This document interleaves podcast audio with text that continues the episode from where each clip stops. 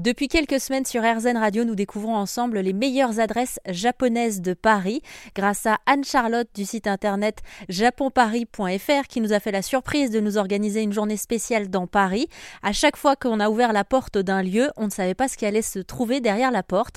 J'ai été donc très étonnée lorsque je suis allée dans le premier bar à saké de ma vie qui s'appelle Wakaze qui se trouve dans le 5e arrondissement de Paris. Ça n'a rien d'un bar. Alors effectivement, il y a un énorme comptoir sur lequel on va aller s'attabler mais on va pouvoir déguster du saké en dégustant aussi de bonnes spécialités japonaises. C'est important d'accompagner la dégustation avec de quoi se restaurer, comme nous l'explique Svetlana. Alors on est un restaurant, donc on mange, on prévoit euh, plutôt euh, euh, que les gens viennent faire un repas. Alors léger c'est possible, mais au moins, vraiment venir manger et boire le saké en même temps. Comment vous en êtes venu, vous, à être euh, passionné par le saké? Eh oui, Svetlana, vous n'échapperez pas à cette question. De toute façon, je ne partirai pas d'ici sans le savoir.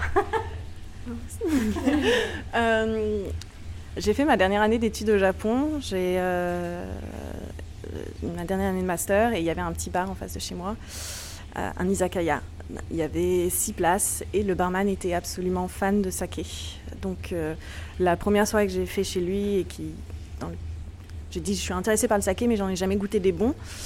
Euh, je me suis retrouvée avec sept dégustations euh, sur la première soirée et ensuite euh, bah, c'est rentré comme ça. J'ai visité des brasseries, je me suis intéressée un petit peu sur le sujet, mais j'étais consommatrice avertie. J'aimais bien, je connaissais les termes, je pouvais parler du saké un peu avec les gens, mais j'avais pas de connaissances particulières. Et c'est en rentrant à Wakaze que je me suis dit bon ben en fait on va vraiment en faire en faire un métier et que je suis rentrée en études de sommellerie du saké ça existe Ça existe. Ça se fait où du coup? Alors ça existe et euh, alors ça se fait principalement euh, en ligne si on peut pas trop se déplacer comme moi. Euh, ça se fait aussi via des livres et ça se fait par des diplômes qui peuvent se passer donc dans, délivrés par différentes instances, instances qui, qui, président la matière. Alors là, Svetlana, on va passer aux choses sérieuses. Vous avez passé, posé un, un petit plateau sur la table. Je vous avoue que je connais maintenant une chose, je crois. Est-ce que ce ne serait pas des œufs mollets? Exactement, c'est Ajitama. Donc euh, les œufs mollets et marinés dans le soja. Alors l'une des particularités, c'est que la plupart du temps, notre sauce soja, on l'utilise avec du koji, donc ça s'appelle shoyu koji. Et le koji, c'est un élément assez important dans le monde du saké, puisque c'est le riz qui est fermenté avec un petit champignon qui s'appelle le kojikin et qui permet au riz de se transformer en sucre.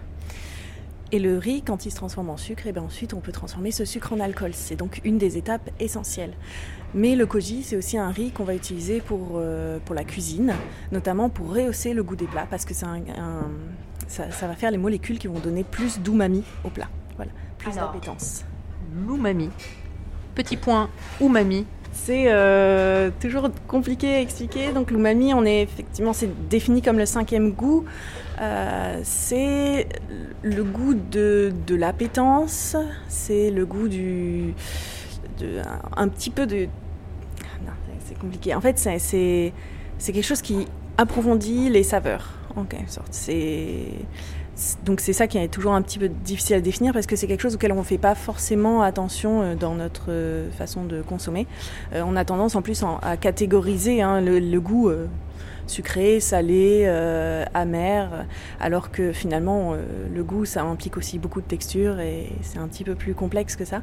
Mais l'umami c'est les molécules qui vont donner l'appétence à un plat. Wakaze, honnêtement, c'est un lieu unique qui devrait vraiment vous surprendre. Vous pouvez y aller en amoureux, entre amis ou même célibataire, puisque le bar, le comptoir même, permet effectivement de pouvoir discuter non seulement avec les passionnés comme Zetlana, mais aussi avec les autres clients. Je vous laisse toutes les informations sur rzn.fr.